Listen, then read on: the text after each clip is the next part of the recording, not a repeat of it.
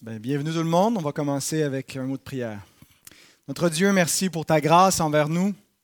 Merci, Père, pour euh, la joie que nous avons de nous réunir en ton nom pour pouvoir euh, t'adorer, te rencontrer en esprit, en vérité. Daigne bénir, Seigneur, ces instants que nous allons passer en ce début de semaine en ta présence, Seigneur. Au nom de Christ, Amen. Donc, euh, notre dernier cours sur euh, Calvin, nous avions euh, vu euh, le triple exil du réformateur, qui a commencé donc ben, avec l'affaire des placards, mais Calvin avait déjà quitté la France à ce moment-là. Il a commencé par se réfugier à Bâle, un petit peu plus qu'une année, un petit détour par Ferrare en Italie pour vouloir éventuellement aller à Strasbourg, mais comme il n'a pu s'y rend directement de Paris à Strasbourg. Il est passé par Genève, retenu là par Guillaume Farel, a commencé à œuvrer en 1536 à Genève, euh, mais a eu de la résistance donc, dans les euh, projets des réformateurs et ont été euh, expulsés par les, vieilles familles de, de, Genève qui ont voté donc, au conseil de ville l'expulsion de Farel et de Calvin. Et aujourd'hui, nous allons nous concentrer sur le séjour de Calvin à Bâle, pas à Bâle, pardon, à Strasbourg. Nous allons voir euh, donc un peu euh, ce qui s'est passé pendant les trois années où vous voyez être. Alors, Genève, Strasbourg, c'est cette euh, ligne-là ici, vous voyez être de 1538 à 1541. Alors, Strasbourg, c'était une ville assez importante à l'époque en termes de, taille, mais aussi c'est une ville importante pour l'histoire de la réforme protestante. Euh, à l'époque, la ville n'appartenait pas au royaume de France, mais euh, faisait partie du Saint-Empire romain germanique.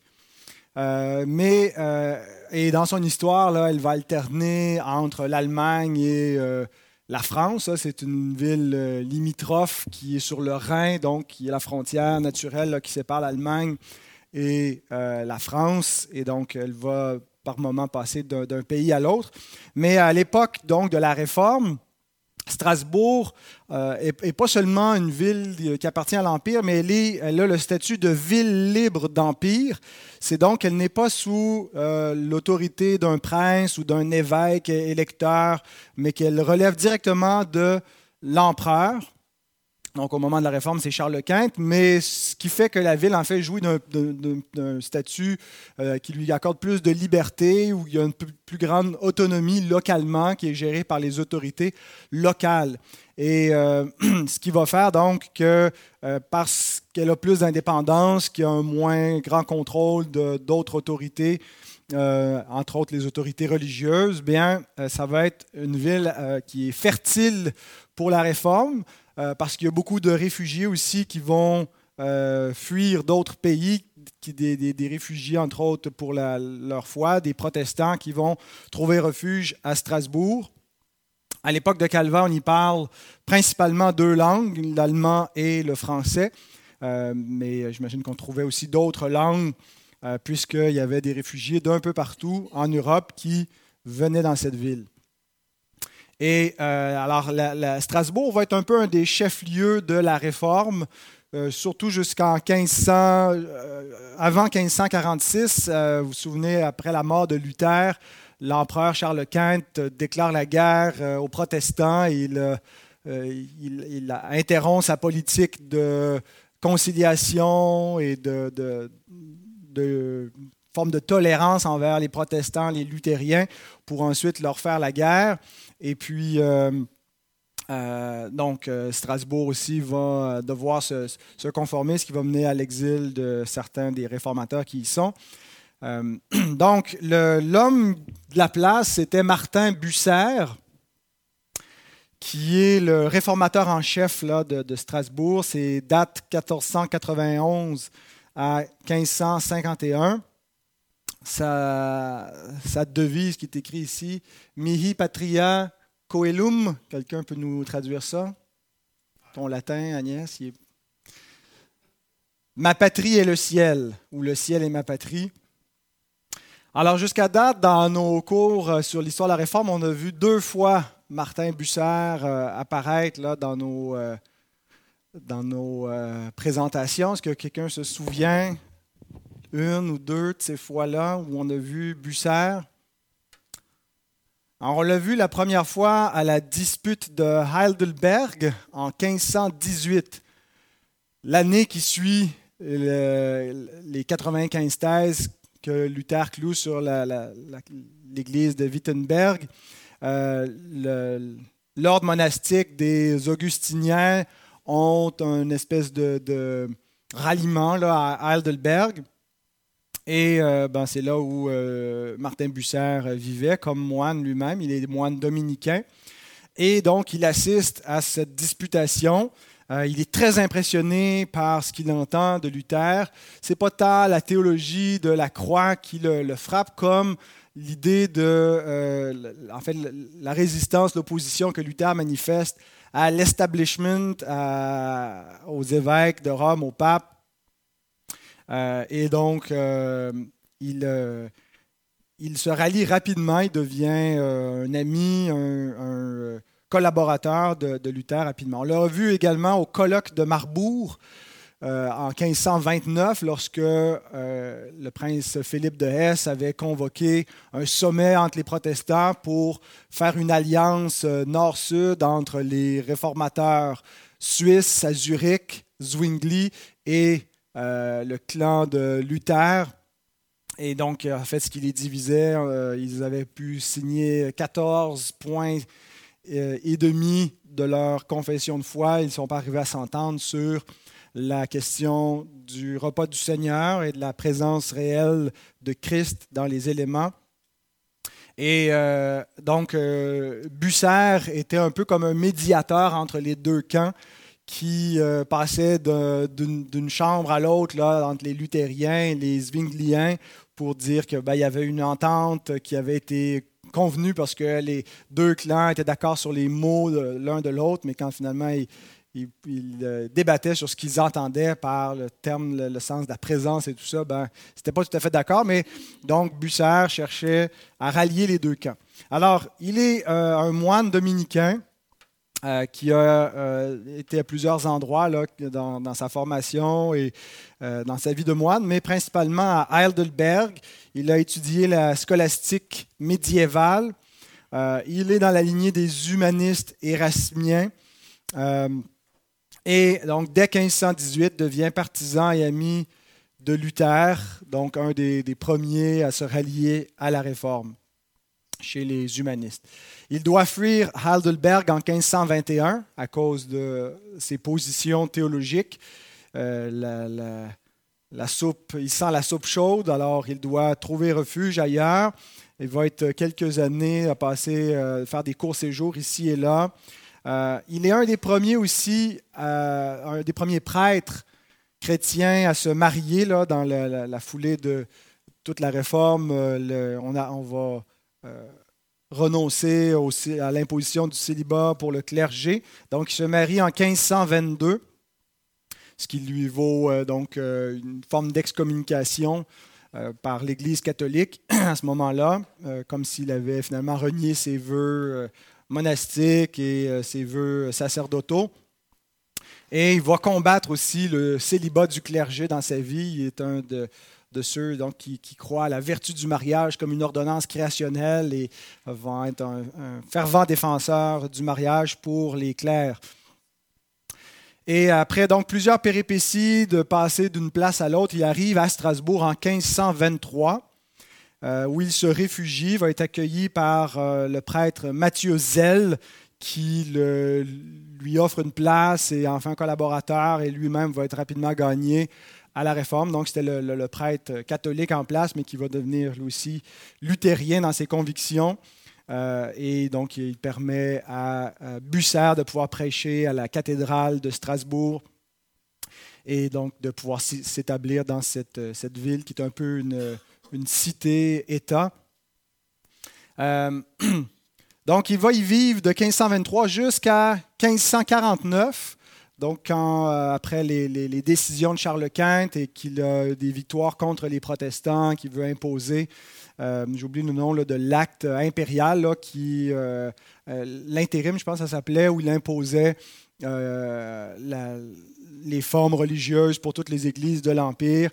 Et puis, euh, ben, Bucer ne peut pas se conformer à cela. Alors, il va quitter Strasbourg en 1549 pour trouver refuge en Angleterre. L'Angleterre, à ce, moment-là, de l'extérieur, il semble que la réforme bat son plein. Le, roi Henri VIII est mort, c'est maintenant son fils Édouard VI qui est roi, un jeune roi, donc ce n'est pas tout à fait lui qui règne, c'est plutôt un conseil de régence, tous des protestants. Alors, il pense qu'en Angleterre, il va trouver euh, un un terreau plus fertile pour euh, pouvoir se réfugier et continuer à œuvrer pour la réforme. Et il va vivre à Cambridge, où il meurt le 28 février 1551, donc à peu près deux ans, euh, qu'il va vivre en Angleterre. C'est là qu'il est enterré, d'ailleurs, à Cambridge, à l'université de Cambridge, ou un musée, je ne suis pas certain, je pense que c'est l'université de Cambridge. Il y a une plaque qui dit Martin Bucer était enterré ici. Était parce que euh, quelques années après, quand Édouard VI est mort, c'est Marie Ière, Bloody Mary, qui a remplacé euh, son frère sur le trône royal, une farouche catholique, et donc il a été déterré et brûlé comme un hérétique. Euh, et donc, euh, après cela, quand Élisabeth Ière va régner, la reine plus protestante qui va donner beaucoup de stabilité au royaume parce qu'elle a un long règne, la mémoire de Bucer va être réhabilitée officiellement par les Anglais. Donc, euh, Bussard a plusieurs contributions. Il était très actif euh, au sein des réformateurs. Il fait partie vraiment de, la première euh, génération des réformateurs. Il y a environ 150 écrits de, lui, des commentaires bibliques, des écrits théologiques. une énorme correspondance. On a environ 2000 lettres de sa part. C'est parmi les réformateurs celui qui est le plus voyagé. il a fait une quarantaine de voyages euh, officiel comme, comme réformateur, généralement pour aller à des rencontres, des colloques, des diètes. Euh, il a été convoqué aussi par Charles Quint pour justement faire la transition vers comment est-ce qu'on éteint la réforme. Euh, et, alors, il, il, passait mieux, il était vu d'un un peu plus positif par les adversaires de la réforme que des personnes comme Luther, euh, qui lui semblait être inflexible, non négociable, tandis que Bucer avait plus la réputation d'être un homme euh, parlable. Alors, il est d'ailleurs très irénique. Euh, irénique, il cherche l'unité entre les protestants. En fait, il ne voulait pas l'unité à tout prix avec l'ensemble des, chrétiens là, catholiques. il, mettait la vérité comme euh, une, valeur plus importante que l'unité avec l'erreur. Mais il cherchait donc à rapprocher les camps, en particulier Luther et Zwingli. Euh, pour ces hommes-là, en particulier Bucer, c'était inimaginable de voir l'Église de Christ divisée. Euh, alors, ce n'est pas tant qu'il était prêt à faire des compromis quand il était heureux de trouver une entente où le vocabulaire convenait à tout le monde, même si tout le monde n'y donnait pas le même sens mais c'était que euh, pour eux, il n'y avait pas cette catégorie qu'on a aujourd'hui où il existe une, multitude de, paroisses, de confessions différentes et que c'est, c'est, pas compromettant, on vit bien avec ça. Euh, eux n'ont pas cette catégorie-là. Ils euh, entrent beaucoup en dialogue avec les catholiques, pas pour donc nécessairement se rallier avec eux, mais pour être certain que la, pensée de part et d'autre soit bien comprise. c'est, c'est, c'est pas de l'œcuménisme, mais c'est un, euh, un peu une forme de, dialogue euh, entre euh, les, différentes confessions chrétiennes. Donc, et Busser est vraiment une des, figures marquantes de cela. une autre de ses contributions, c'est qu'il va avoir une grande influence sur Calvin pendant le, court séjour de Calvin. Calvin, quand il arrive à, Strasbourg, il a 29 ans. Ils ont 18 ans de différence, donc il est plutôt figure un peu plus paternelle, un mentor pour Calvin. Euh, il va euh, l'influencer surtout pour euh, l'organisation de l'Église.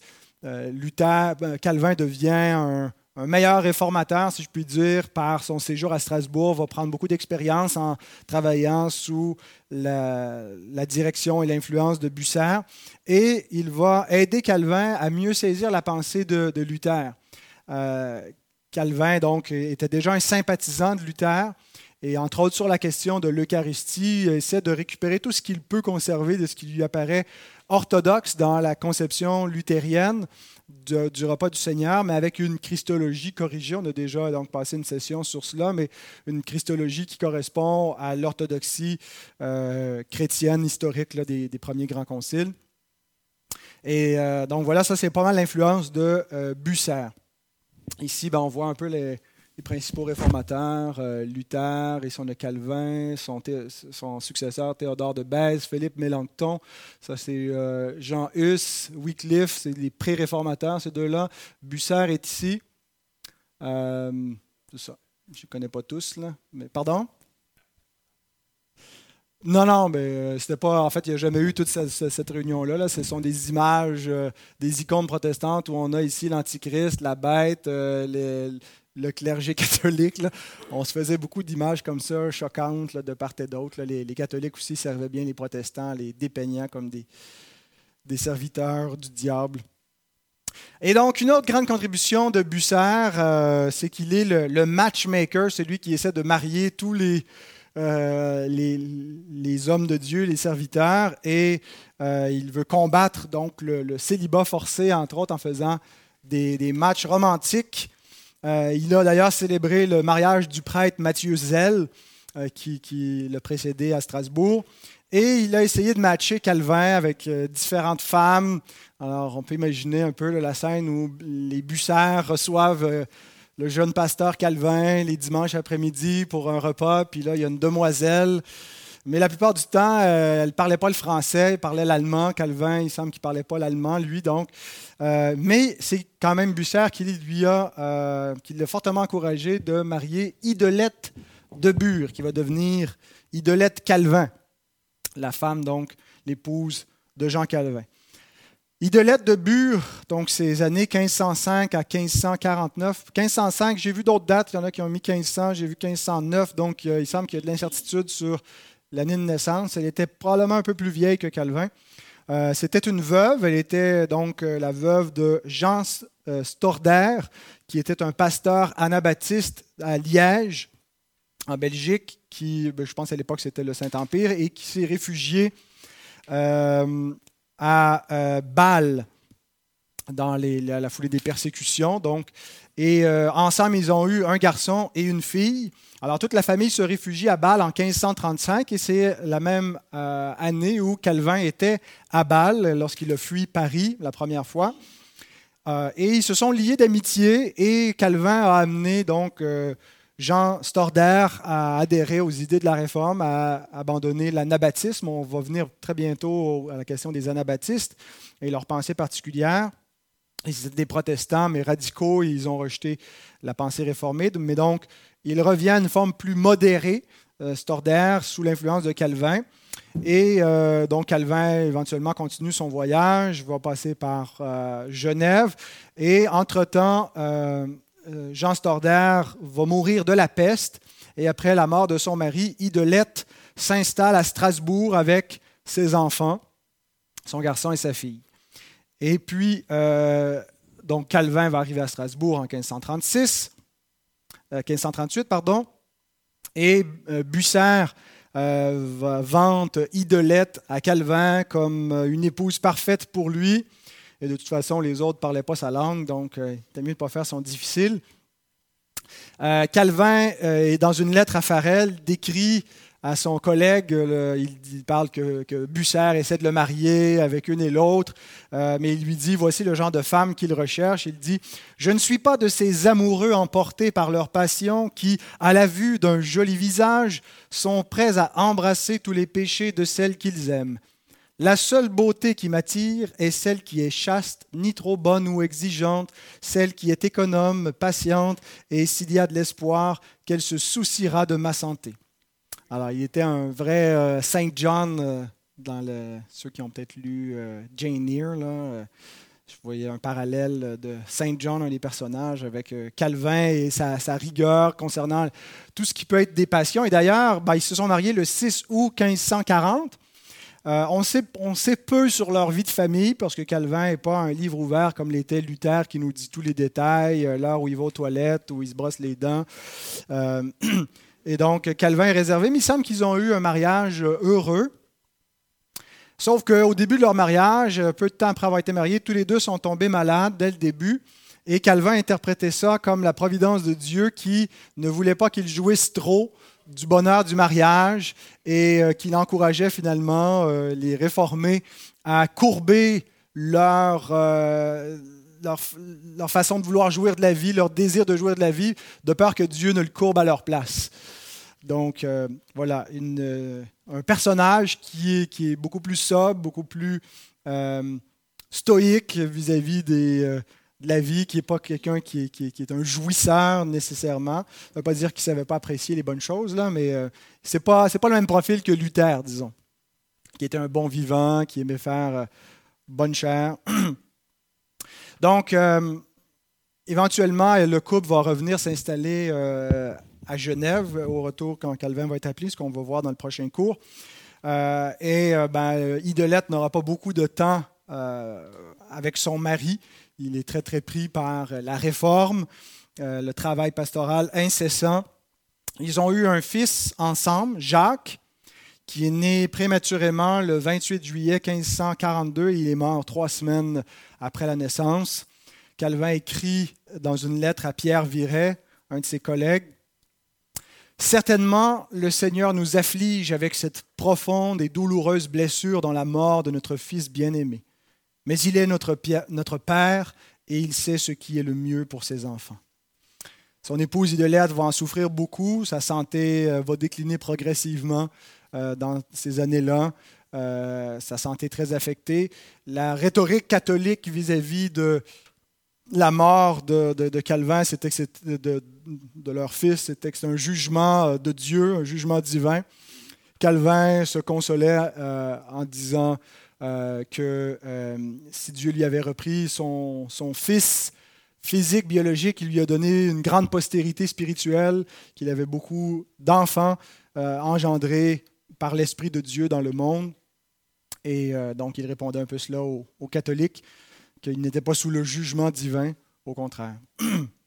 Idolette, malgré son état de santé déclinant, va être constamment au service des pauvres, des malades. Euh, même lorsque elle, se rend complètement épuisée dans un épisode, je pense que c'est avant de revenir de Genève. Euh, après, euh, elle est envoyée auprès de la femme de Pierre Viret qui vient d'accoucher un enfant et puis elle va pour l'aider, mais finalement, elle est tellement malade pendant qu'elle est là qu'elle ne peut pas du tout d'être aucune aide. Calvin réécrit par la suite où il s'excuse que finalement sa femme a été plutôt un fardeau qu'une aide auprès d'eux. Mais donc, elle semble avoir un bel esprit de, service. Elle meurt en 1549, après moins de dix ans de mariage sur son lit de mort, Calvin lui promet de prendre soin de ses enfants. Il en fait dans plusieurs de ses lettres euh, une éloge vertueuse. Il dit que pendant sa maladie, il n'a jamais parlé d'elle, qu'elle ne s'inquiétait pas pour son sort, s'inquiétait pour ses enfants. C'est là que Calvin lui promet de prendre soin d'eux, mais lui dit ah, j'ai confiance que le Seigneur va, s'en occuper et que c'est au travers de toi qu'il va les, les, préserver. Calvin dit qu'il a perdu sa meilleure amie, qu'il est devenu après sa mort seulement la moitié d'un homme puisque son autre moitié n'était plus avec lui. Et il exprime souvent la, douleur de vivre dans le deuil, de vivre comme un veuve, de vivre comme un, père qui a perdu son, seul, fils. Euh, il voudra rester veuf toute sa vie malgré l'opinion de ses proches. Les gens vont lui reprocher d'ailleurs de ne pas s'être euh, remarié, de ne pas avoir tenté d'avoir des enfants. Euh, et donc, ce qui, le, fera souffrir, bien entendu, euh, pour lui, euh, tout cet épisode-là est marqué d'une grande douleur, d'un brisement de la part du Seigneur. Donc, reculons, euh, revenons un peu en arrière pour, maintenant qu'on a vu la question du mariage. Calvin arrive à Strasbourg à 29 ans. Il va y passer trois ans de sa vie. Rapidement, Busser lui obtient le droit de cité dans la ville et il est introduit auprès des autorités religieuses et les autorités civiles. Euh, on lui permet donc de pouvoir enseigner, de pouvoir servir euh, dans l'Église. Et donc, puisqu'il parle le français, qui est un des, rares théologiens habilités à enseigner donc une congrégation, il va recevoir la charge d'une congrégation de réfugiés francophones, donc de France, mais de d'autres pays, de d'autres régions de l'Empire où on parlait français. Alors, euh, il sert une congrégation de 4 à 500 personnes où il euh, prêche trois à quatre fois par semaine. Il enseigne aussi euh, la théologie avec. Euh, pendant son séjour à Strasbourg, il écrit son commentaire sur l'épître aux Romains, qui devient un peu le standard pour ses futurs commentaires bibliques, sa, méthode. Les commentaires de Calvin demeurent, même si ça, date, puis que la, compréhension du texte biblique puis l'exégèse a progressé dans ces, siècles, les derniers siècles. Ils demeurent d'une grande actualité parce qu'ils sont très brefs, euh, et très pastoral. Ce sont, euh, il ne part pas dans, chaque texte biblique à faire un long exposé théologique, parce qu'il fait cela dans l'institution chrétienne. Pour lui, l'institution chrétienne, il règle toutes les questions euh, doctrinales pour se concentrer sur l'interprétation du texte biblique et les applications pastorales dans ses commentaires. Alors, je le consulte très régulièrement dès que je prêche un texte biblique. Il a exposé tous les textes de la Bible, à l'exception, je pense, de certaines parties d'Ézéchiel et du livre de l'Apocalypse. Euh, donc, il a été très, très euh, productif à ce niveau-là. Euh, pendant son séjour à Strasbourg, il publie une nouvelle édition de l'Institution chrétienne. La première, donc en 1536, avait six chapitres. En 1539, la deuxième édition a 17 chapitres. Euh, et il change un peu le format, il délaisse l'approche catéchétique euh, inspirée de, Luther, des catéchismes de Luther, pour y aller plus comme un, ouvrage de théologie systématique. Et c'est là aussi qu'il va traduire l'institution chrétienne en français. Les deux premières éditions, 1536, 1539, étaient en latin, mais pendant qu'il est à Strasbourg, il traduit lui-même l'institution chrétienne en français, qui est publiée en 1541. Avec Bucer, il travaille à l'unité des protestants euh, pour essayer de, rapprocher euh, les camps. Et puis, euh, je pense que c'est là qu'il commence à travailler sur son, petit traité de, la Sainte Seine, dont on a parlé quand il était question de le, colloque de Marbourg et l'échec pour réunir les luthériens et les réformés.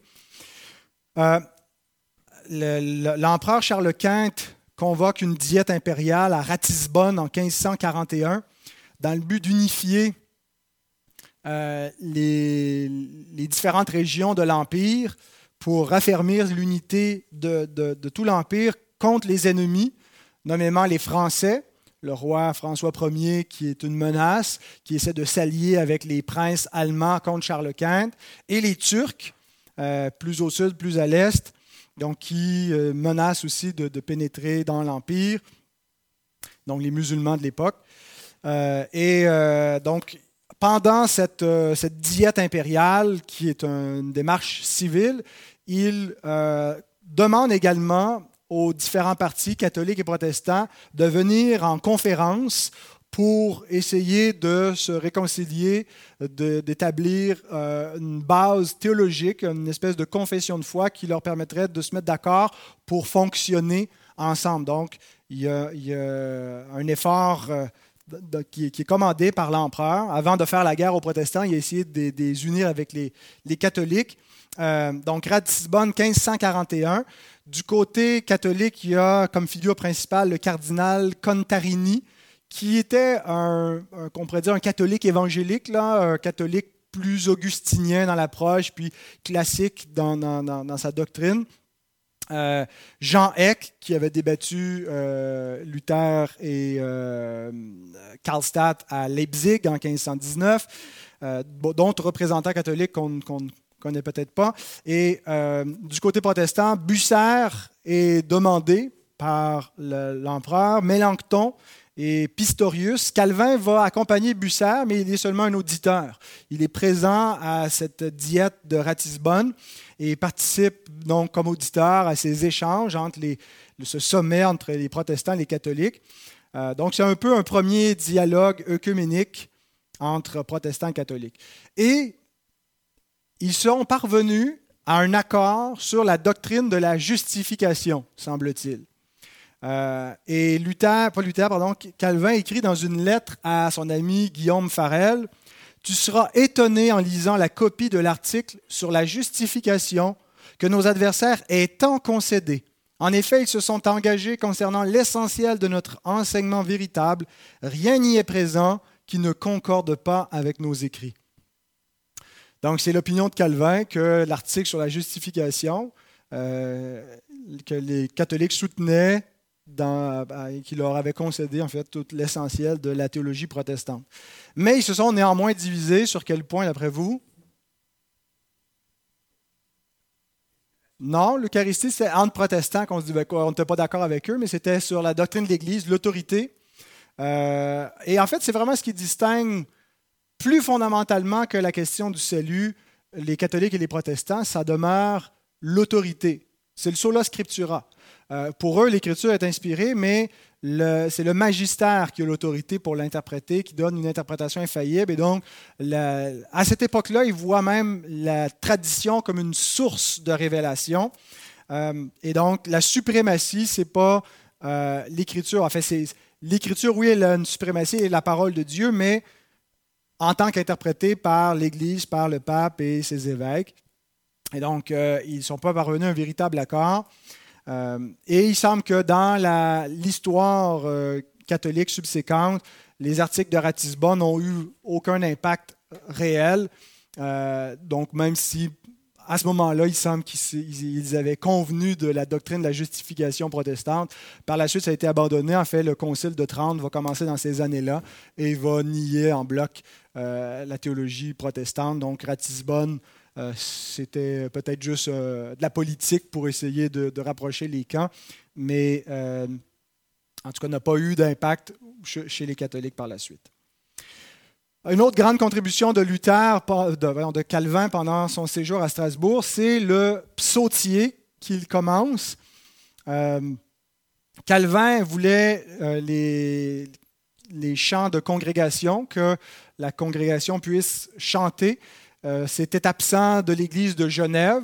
Il y avait eu des chants liturgiques du clergé avant la Réforme dans l'Église de Genève. Ça avait été banni donc à la Réforme, mais il n'y avait plus de musique, plus de chants, et il craignait donc un culte austère, froid et stérile. Euh, et quand il arrive à Strasbourg, bien, il y a des chants. Euh, Busser avait adapté un, psautier allemand euh, qui avait emprunté à, l'église de, Luther. Et donc, Calvin va commencer sur la base de ce psautier allemand, en faire une version en français. Et il publie un premier recueil pour que l'Église puisse chanter en 1539. Calvin lui-même est l'auteur de six psaumes. En fait, c'est une traduction, mais c'est une adaptation en vers pour qu'il y ait des assonances et les bons rythmes et tout cela. Euh, il va prendre euh, des, psaumes qui avaient déjà été euh, mise en vers par le poète Clément Marot, qui était un poète à la cour du roi François Ier. Euh, alors, si vous avez de la difficulté à accorder vos participes passés, c'est à Clément Marot que vous devez l'accord du participe passé. C'est lui qui a établi euh, la règle. il s'est réfugié un bout de temps en Italie. Et Voltaire dit il a ramené deux choses de l'Italie, la vérole et euh, l'accord du participe passé. C'est ce dernier qui a eu le plus d'impact en France. Donc, il semble que ce serait quelque chose d'emprunté à la langue italienne, comment on accorde nos participes avant ou après l'objet direct. Et, bon. Euh, et donc, euh, Marot avait déjà traduit des psaumes. et en 1539, donc, il y a lui 13 psaumes dans ce recueil que Calvin publie. Euh, Calvin a publié un deuxième recueil en 1543. Maintenant, il est à Genève et là, maintenant, il y a 50 psaumes. Euh, et euh, il confie le reste du travail à Marot, qui ne pourra pas le faire longtemps là, parce qu'il meurt un peu de temps après. et puis, il en, avait, il en a fait, je pense, dans le psautier de Genève qu'on utilise. Il y a une cinquantaine de psaumes qui sont de Clément Marot. Et le reste, c'est Théodore de Bèze, qui euh, et le successeur de Calvin à Genève. On parlera de lui un peu plus tard, mais euh, simplement donc, que vous puissiez y voir la fiole, euh, que le, psautier donc, que nous avons. Par la suite, en fait, le, travail a continué et les 150 psaumes ont été achevés en 1562. C'est là où on a l'édition finale bon, qui va être retravaillée au fil des, ans, au niveau des, mélodies, tout cela. Mais 1562, c'est le psautier de Genève est complet. Euh, donc 150 psaumes, il y a les 10 commandements, il y a le cantique de Siméon, il y a deux, trois choses additionnelles, et 125 mélodies. Donc il y a des psaumes qui étaient chantés sur une même mélodie. Euh, et dans euh, la préface de, cette édition, en fait, c'est la préface qui date du psautier de 1543, Calvin écrit, explique l'importance du chant en Église euh, dans les paroles suivantes. Il dit, Quant aux prières publiques, il y en a deux espèces. Les unes se font par de simples paroles, les autres avec chant. Alors, dans la liturgie réformée, les chants, ce sont des prières. C'est des prières chantées, où finalement toute la congrégation prononce ensemble la prière. Et ce n'est pas là une invention récente, car dès la première origine de l'Église, cela a été le cas comme l'histoire nous l'enseigne. Et même Saint Paul ne parle pas seulement de prier de bouche, mais aussi de chanter. Et à la vérité, nous connaissons par expérience que le chant a grande force et vigueur pour émouvoir et enflammer le cœur des hommes, pour invoquer et louer Dieu d'un zèle plus véhément et ardent. Il faut toujours veiller à ce que le chant ne soit ni léger ni volage, mais qu'il ait poids et majesté, comme dit saint Augustin. Et ainsi, qu'il y ait, ainsi qu'il y grande différence entre la musique qu'on fait pour réjouir les hommes à table et en leur maison, et les psaumes qui se chantent en église et en la présence de Dieu et des saints anges. Donc de là, toute la question d'encadrer l'usage liturgique de la musique. Euh, en fait, Calvin est plutôt pour une, euh, psalmodie a cappella dans l'Église pour éviter que euh, on enflamme trop le cœur et que, euh, la prière finalement de, perde de, son sens et qu'on cherche juste à stimuler les émotions. Euh, les réformés purs et durs optent pour la psalmodie exclusive, c'est-à-dire qu'ils ne chantent que des psaumes, qu'on ne peut pas composer d'hymnes non inspirés, d'hymnes chrétiens autres par de grands compositeurs. Bon, il y en a qui sont plus stricts, là, qui considèrent qu'on n'a pas du tout le droit de, chanter, d'autres que c'est simplement grandement préférable de chanter que des psaumes, même si ce n'est pas un péché de, chanter d'autres cantiques.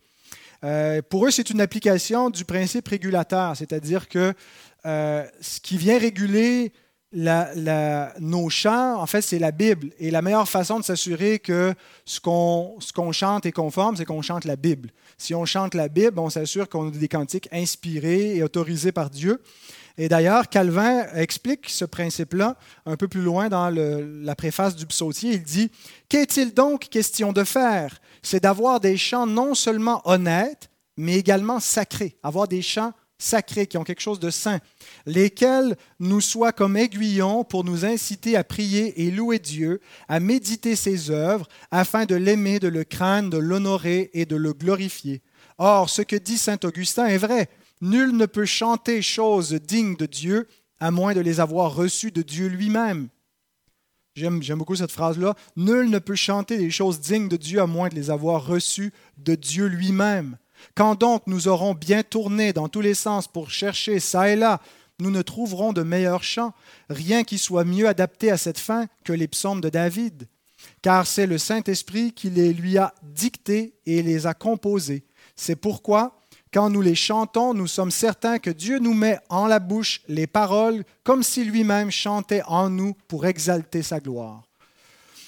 Euh, je, suis d'accord avec le principe et l'importance de chanter des psaumes en Église, bien que je n'adhère pas à l'idée d'une psalmodie exclusive. Euh, je pense que Paul, quand il parle de chanter des hymnes, euh, il n'a pas en tête que des psaumes parce qu'il distingue hymnes et psaumes dans sa recommandation. Euh, et que donc des hymnes chrétiens qui soient conformes à la, théologie. Je veux dire, quand on prêche la Bible, on ne fait pas juste lire la Bible, on explique la Bible et donc des chants qui ne reflètent pas la théologie biblique n'ont pas de place dans l'Église, mais des chants composés par des compositeurs chrétiens qui comprennent l'Évangile, qui comprennent la doctrine de Dieu euh, et qui peuvent, dans le, présenter des, chants qui sont musicalement euh, acceptables dans le cadre d'une adoration d'un Dieu saint. Je pense que c'est tout à fait légitime, mais j'aime l'idée que euh, Dieu agrée l'adoration dont les matériaux viennent de lui. Je pense que même si on chante, des hymnes, les matériaux viennent de lui aussi, dans le sens qu'on a pris l'inspiration de ces cantiques dans la Bible. Et c'est pour ça que beaucoup des chants qui sont un petit peu, euh, à la limite, euh, euh, légers, frivoles, qui n'ont pas une haute teneur biblique, mais que c'est beaucoup axé sur nos émotions et je raconte mon histoire avec le Seigneur, ça devrait être moins le genre de chant qu'on entonne en Église, mais s'assurer d'avoir davantage des chants qu'on peut euh, clairement associer le contenu du chant avec des, parties de l'Écriture sainte.